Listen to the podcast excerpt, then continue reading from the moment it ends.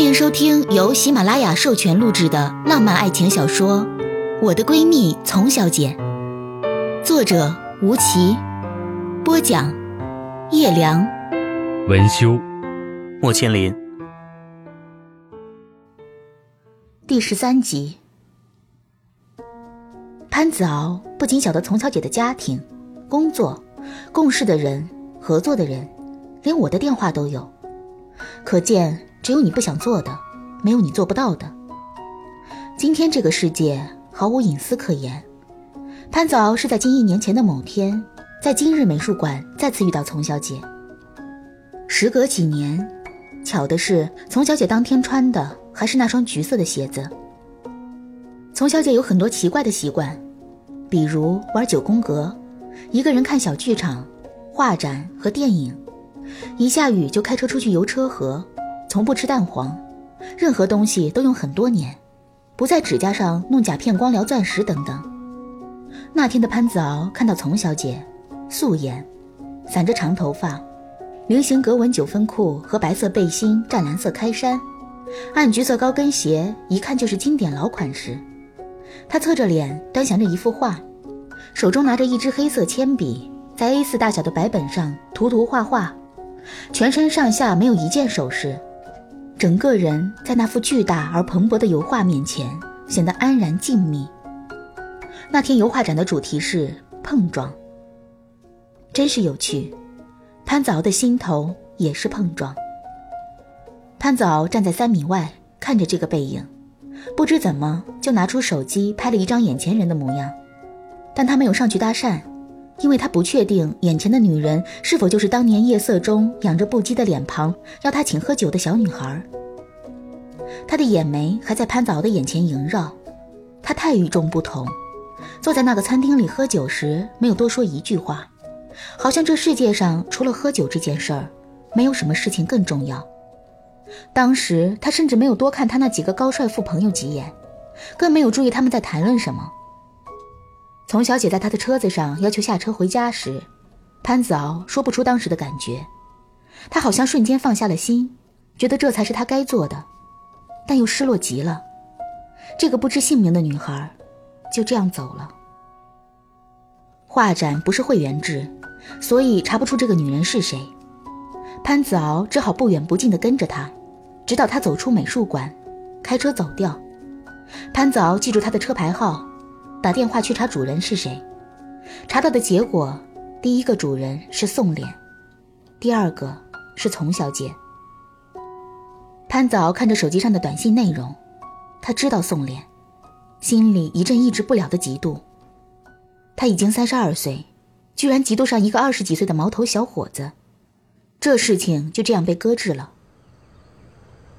三个月后，闷热的早晨，潘早参加一个剪彩仪式，站在台上时，他内敛微笑的跟着负责实业的总经理握手，一晃眼。看到丛小姐与秘书坐在席间，跟潘子敖的同行在谈论什么。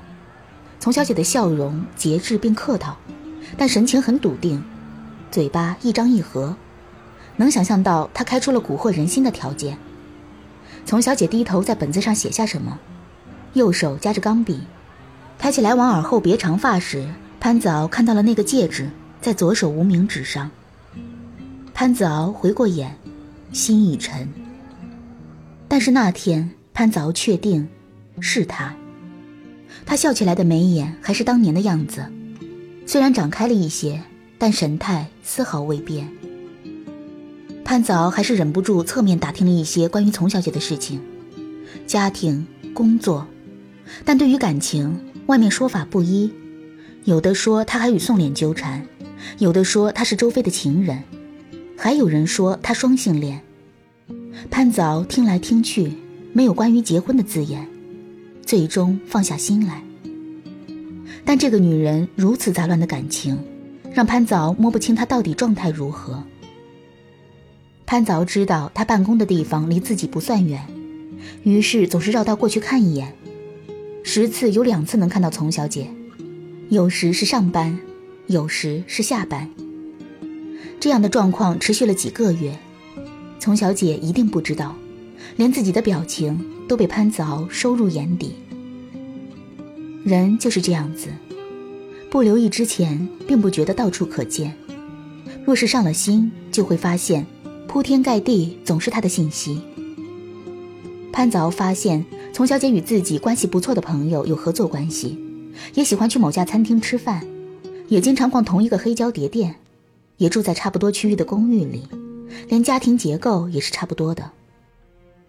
一直到冬天，丛小姐过生日。那天，潘子敖反复犹豫，他买了一条复古项链，礼物不重，是不想吓到她，让她觉得自己是个二愣子暴发户。他想送给丛小姐，但他又想起丛小姐几乎没有怎么戴过项链。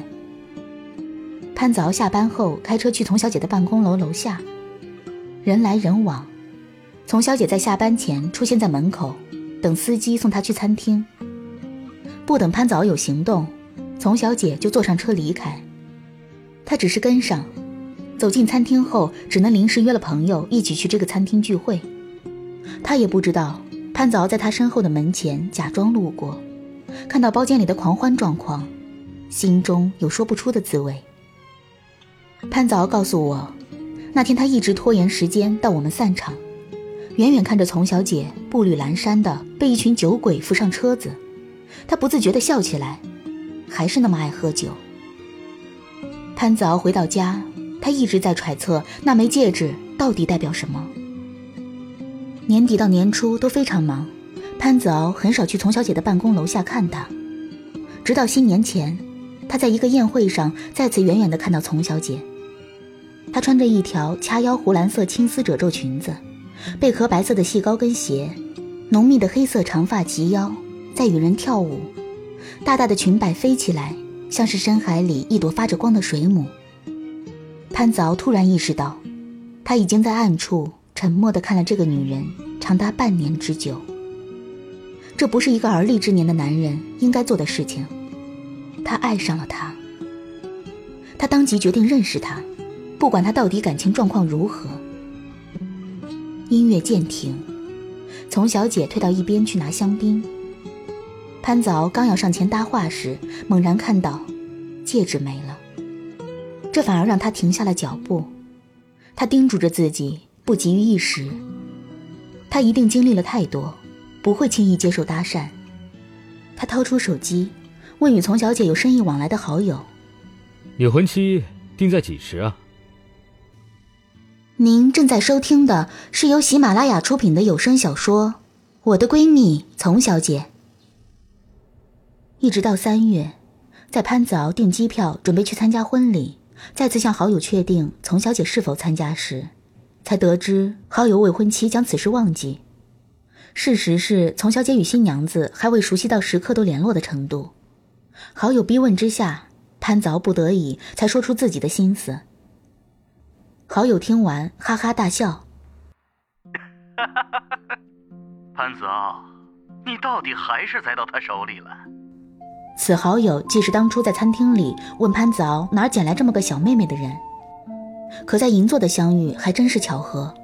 潘子敖早晨去银座，想为丛小姐挑一双平底鞋，怕她喝醉酒又要嫌弃自己的高跟鞋，结果遇到了穿着平底鞋和礼服去买手包的丛小姐，便将买鞋的事情放弃，改为带她去找车子。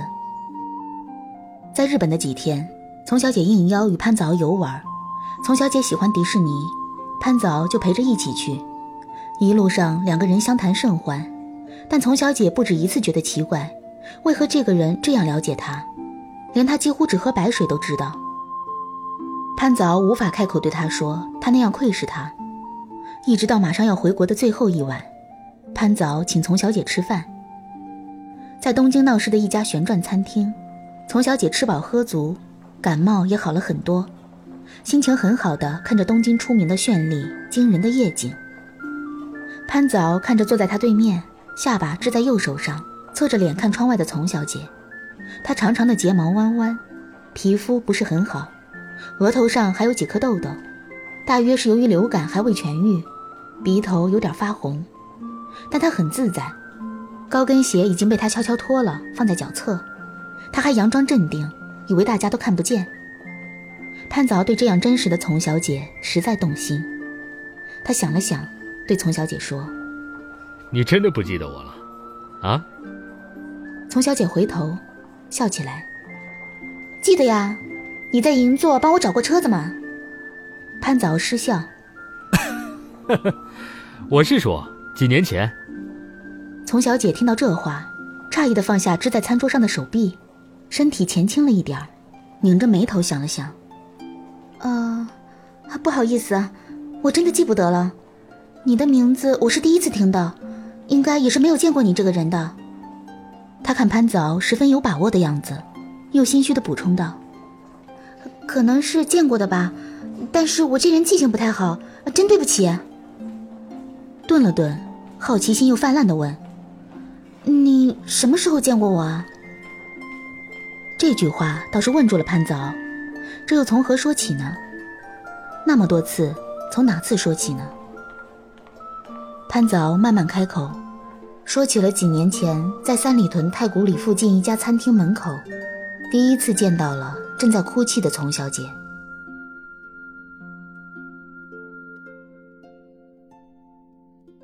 丛小姐犹如被一声闷雷吓到。她第一个反应就是太丢脸了。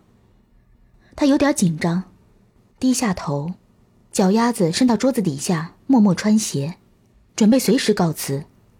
潘凿笑起来说：“你别紧张，那次你很可爱。那时候你几岁？怎么看起来你跟从前都没有什么变化呀？”丛小姐抬头，不敢直视。二十一岁吧，我那天跟男朋友吵架了，年纪小不懂事。潘子敖笑容温和，能理解。你当时也就是大学的样子吧？丛小姐点点头，戒备心稍微放松一些。潘子敖说：“你酒量真好啊，三杯马爹尼也只是稍醉了些，喝得那么急。”丛小姐轻声笑了。我那时也是气疯了。又害怕一个人待着，不然怎么会想到让你请我喝酒呢？潘子敖安抚他：“没什么，你也是胆子大，任谁也得被你唬住了。”两个人很默契，都没有提曾经差点一起回潘子敖家那档子事儿。第二天，他们便一道回国。飞机上，两个人座位不在一起，话也没说几句。下了飞机，丛小姐的司机来接她。他回首与潘早点头致意，拖着一个小小的棕色复古 LV 皮箱走了。接着就是我去丛小姐家吃饭，得知这个谈不上是巧遇的巧遇，并未觉得此事有何不妥，因为我已习惯听到丛小姐各种各样的奇遇。但丛小姐已过了大半年的单身生活，单身到身边连个有企图的男人影子都没有。她很小心，他的直觉告诉他，潘早不是天上掉下来的。于是他问到了新娘子的头上，新娘个性活泼，一五一十把原委全说了，全当作是浪漫的行为。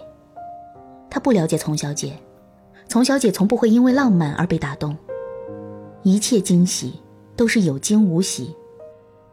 丛小姐挂了电话，不知如何回应潘早这样的做法。他一边为一个人可以这样暗地里等待而感到窝心，一边却也感到自己的领地被莫名其妙的侵犯。丛小姐决心，敌不动，我不动；敌一动，我还是不动。但她也没有想到，潘凿在回国第二天给我打了电话，邀我吃饭。当时我很震惊，他效率之高，欣然前往。我也好奇，这个当年被丛小姐赞为君子的人是何方神圣。潘早很贴心，来我家楼下接我去餐厅。他个子不算很高。一米七八到一米八零的样子，鼻子很高，眼睛细长，眉毛整齐且浓密，头发短短的，看起来不瘦也不胖，身材很不错，是三十几岁男人最好的样子，品味也不错，车子是不张扬的款式。我观察到他车子里没有任何女性的痕迹。餐厅不大，古色古香。一进门就有侍者来领，看来也是会员制。潘早态度诚恳，在餐厅坐定后就直接跟我坦白了他和丛小姐的相识，连同丛小姐所不知的部分也都告诉了我。我认为总该有人知道这些。丛小姐胆子小又谨慎，我怕吓跑她。她的言谈举止让我感到安宁又积极，于是我拿起密友的架势盘问后得知，潘子敖三十三岁，家族企业掌管人，大学研究生都在美国度过，由于家族企业无人管理而回国。第一次碰到丛小姐那天，就是他的几位好友为他送行。从那年开始，他在非洲、中国香港、美国、中国北京几处跑来跑去。去年总算是消停下来，不久就在美术馆再次遇到了丛小姐，所以他对北京城里多了一个女资本家毫不知情。我心存疑惑：你这个年纪怎么没有女朋友，也不结婚呢？潘子敖笑了笑：“我在美国读大学时交过女友，回国的时候她要移民，而我家是不准的，所以分手了。”我点点头，没有继续深入追究什么，更没有提及丛小姐的过去，这些是他们之间的私事。一顿饭的功夫，几乎将潘子敖了解的差不多了。我暗自觉得，这个人，恐怕就是丛小姐的归属。以我对潘子敖这类人的了解，他一定也不缺女人，只是很多缘故导致他不再把重心放在感情这件事上。一如丛小姐过去，各式各样的情史以及数不清的男朋友，他们大约都是红尘中走多了，便不信任感情，所以我也拿不准潘子敖到底对丛小姐有几分真情。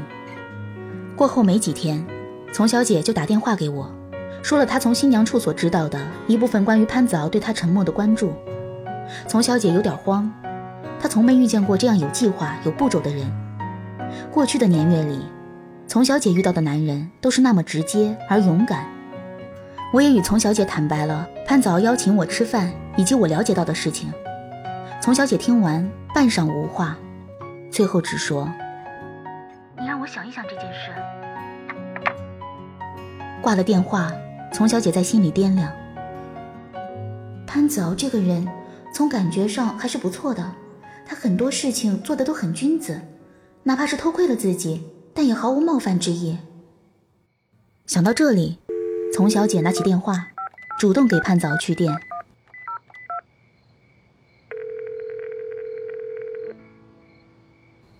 你在干嘛？看电影。外面。家里，你要看吗？丛小姐也止不住笑，觉得自己好似在盘查人家一般，反而带了点撒娇的口气。我家里也有的，你看的什么？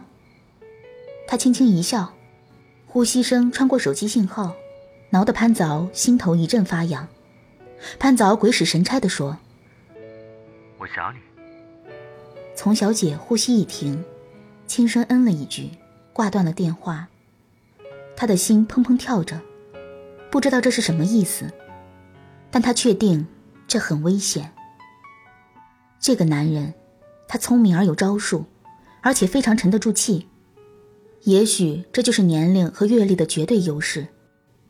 想到这儿，丛小姐脑海里浮现出第一次见他的时候，他拾起地上的口红送到他面前来，温柔地问他：“这是你的吧？”他的脸渐渐在丛小姐面前清晰起来。短的发，高阔的额头，眼睛狭长，高鼻子，下巴有点方，耳朵长得齐平眼角。听说这样的人品味好。丛小姐跟自己说：“也许谈个恋爱也不错，反正闲着也是闲着。”安心，泡澡，睡觉。感谢收听由喜马拉雅出品的有声小说。